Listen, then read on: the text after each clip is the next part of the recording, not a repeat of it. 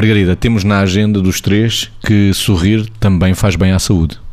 Faz, faz bem à saúde, à nossa e à dos outros. Ou seja, na medida em que nós nos sentimos bem connosco próprios e com uma genuína vontade de sorrir e que ainda por cima temos uma genuína vontade de sorrir na relação com quem nos rodeia, claramente nós estamos bem. E quanto mais fizermos isso, mais promovemos o contágio do nosso fora, do que está exterior a nós e que somos nós que estamos a exprimir, para o nosso dentro. Ou seja, é um contágio que vem de dentro para fora, da nossa expressão para o nosso sentir tendo ele mesmo partido do nosso sentir para a nossa expressão. Por outro lado, é evidente que isto tem um impacto construtivo no outro. Eu às vezes até costumo usar a palavra rosnar, peço desculpa por isto, em substituição do sorriso, ou seja, não há nada pior do que nós chegarmos a um sítio e dizermos bom dia. E um bom dia até bem disposto, quer dizer, até pode ser para uma pessoa com quem não temos nenhuma relação, mas com quem queremos estabelecer uma interação que seja agradável.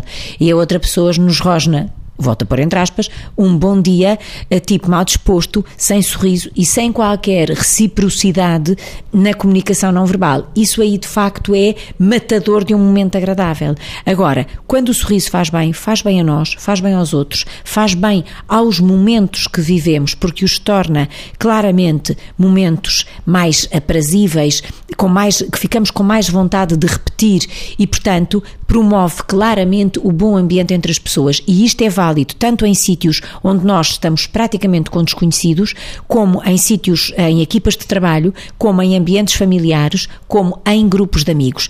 E estamos a falar de sorriso franco, não estamos a falar, por exemplo, de gozo, que ainda é outra forma de sorriso.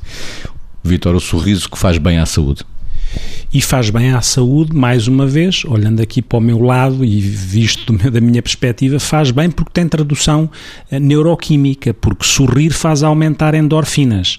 E quando aumentam endorfinas, o bem-estar, o prazer, eh, o lidar com aquilo que nos incomoda mais fica mais fácil. E a, Margarida falava do rosnar do outro, passa a expressão, ou sem passar a expressão, quando alguém sorri perante o outro, mas atenção, porque estatisticamente é mais fácil o outro sorrir quando nós sorrimos para o outro, até porque nós temos neurónios espelhos que replicam muitas vezes aquilo que é a comunicação não verbal, a linguagem corporal que estamos a adotar. Faz todo o sentido nós acolhermos o outro com um sorriso, porque tendencialmente o outro sente-se acolhido e também estatisticamente a probabilidade dele sorrir aumenta. E nesse sentido, o bem-estar é um bem-estar que é um bem-estar do próprio, do outro. Há esta reciprocidade de bem-estar que o catalisador do sorriso, independentemente de quem começa a sorrir, provoca no outro. E atenção, faz bem à saúde, de facto, a nível, até imunologicamente, a pessoa fica mais defendida. Alguns estudos mostram, por exemplo, em pessoas deprimidas, aquelas que estavam e tinham paciência para ver filmes eh, cómicos e que sorriam por isso, melhoravam mais rapidamente em termos sintomáticos do que as outras. Esta noção e também a noção de que uma boa gargalhada pode ser igual a 10 minutos de exercício aeróbico faz com que nós pensemos duas vezes e às tantas, se alguém não quer ir ao ginásio, olhe, opte por sorrir ou por dar uma boa gargalhada. Até faz bem aos abdominais.